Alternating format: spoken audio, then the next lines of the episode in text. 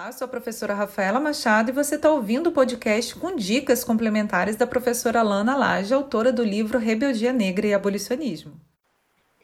Fabiano Seixas está perguntando se alguma informação se a presença do barrete, do barrete frígio, o gorrinho, no Brasão de Campos tem alguma relação com o abolicionismo e as relações comerciais com a Europa, com o comércio de engenhos e açúcar. Bem, é, o barrete frígio que era um, um tipo né, de gorro uh, usado na Frígia, ele foi usado eh, durante a Revolução Francesa na cor vermelha pelos que participaram da tomada da Bastilha. E ele se tornou, a partir daí, um símbolo do republicanismo. Né? Então, a relação com a abolição, eu não vejo uma relação imediata é, a não ser porque muitos abolicionistas eram republicanos. Né? Agora, não foi só Campos, tem outros municípios, Nilópolis, se não me engano, tem o Barreto Frígio também no seu brasão. Então, é um símbolo é, da República. É né? Ótimo. Lana, uma outra pergunta da Carmen Sampaio, eu achei muito interessante. Ela parabeniza o projeto e a equipe por, né, pelo projeto e pergunta o seguinte: como explicar a questão da cidadania pós-abolição estar vinculada à documentação? E a Constituição Federal de 1891, que pregava a cidadania vinculada aos direitos e à ocupação profissional, e a todos que se encontrassem no ócio eram considerados vagabundos e presos. A manutenção do preconceito e da discriminação nas populações afro-brasileiras. Ela está querendo dizer, ela está querendo perguntar como explicar a questão da cidadania pós-abolição estar vinculado a ter, na verdade, acho que foi isso que ela quis dizer, a ter profissão. Quando a gente tem aquela virada do, do movimento abolicionista que passa a ver o escravo, o liberto passa a ser cidadão quando ele tem, na verdade, uma profissão. Como eu falei, né, há uma imensa preocupação quando a abolição acontece, é, com a manutenção dessa mão de obra. Né?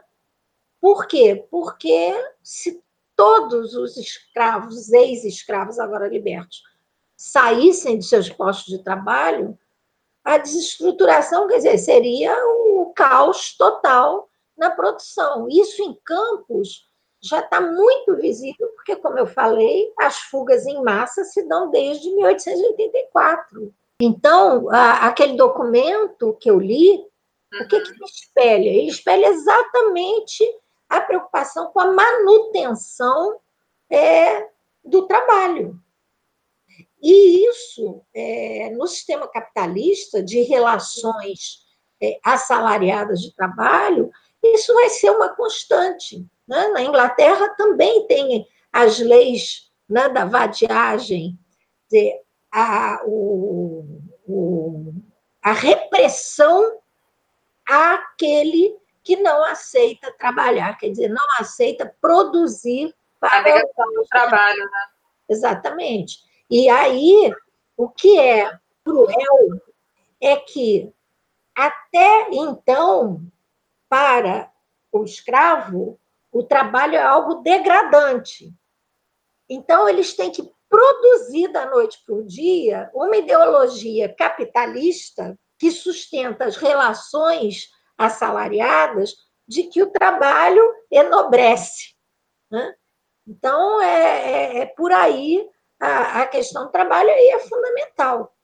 Então, a carteira de trabalho para o pobre é o documento que garante que ele não vá ser preso como assassino, meliante, ladrão, etc. etc. É, Lana, a próxima pergunta é da Neuza Regina Barros. Ela pergunta: é possível saber um ano em que os últimos escravos foram libertos ou liberados nas fazendas de Campos? Eu acho que ela já deve saber que aqui em Campos o, apesar da abolição ser de maio de 88, aqui em Campos há um movimento que é anterior a esse 13 de maio de 88, né? Uhum. É, como eu falei, qual foi o último ano, eu não sei, né? É, qual foi o último dia, o último ano que o último escravo foi liberado. Porque a partir da lei automaticamente não existe mais escravo no Brasil, ponto. Porque a lei só diz isso também, né? Declarou extinta a escravidão, ponto. Agora, é óbvio que a mudança nas relações de trabalho, e aí você estudou isso, Rafael, não são da noite para o dia. Exatamente. Vê, muitos escravos fugiram antes, como eu já falei, e muitos permaneceram porque não tinham outra opção de sobrevivência. Né? E permaneceram em relações que são do mesmo tipo das relações escravistas. Não foi imediatamente que todo mundo virou, virou assalariado. Inclusive, né, no regime de colonato, é, há muitas reclamações dos colonos, porque as relações com os colonos europeus é muito próxima das relações é, escravistas. Né? Então, isso é um processo muito complexo é, de transformação radical de uma sociedade. E vou repetir, a, o, o, emprego doméstico é o reduto dessas relações escravistas, porque você tinha a empregada doméstica que dormia no serviço, que 10 horas da noite era chamada para servir o café para a patroa, que não tinha uma carteira assinada, não tinha direito trabalhista, não tinha férias, não tinha nada. O que, que é isso? É uma relação escravista de trabalho. Exatamente, exatamente. Isso é muito importante, essas manutenções. Eu acho que, como eu tentei demonstrar lá na, na dissertação, acho que só a segunda geração consegue, de fato, se desconectar um pouco mais dessa lógica, mas ela própria se desligando, né, indo para outros locais. Lana, eu queria que você mostrasse agora, desse a sua dica para quem está nos ouvindo, a dica de leitura dessa temática de escravidão, abolição, que você desse, nos presenteasse com esse livro e dissesse por que você escolheu essa obra. Olha, é o livro da Emília Viotti da Costa, da Senzala Colônia. Veja a imagem 1 na descrição. É um livro de 1966, considerado uma obra clássica, né? É, para todos que querem entender a, a sociedade brasileira.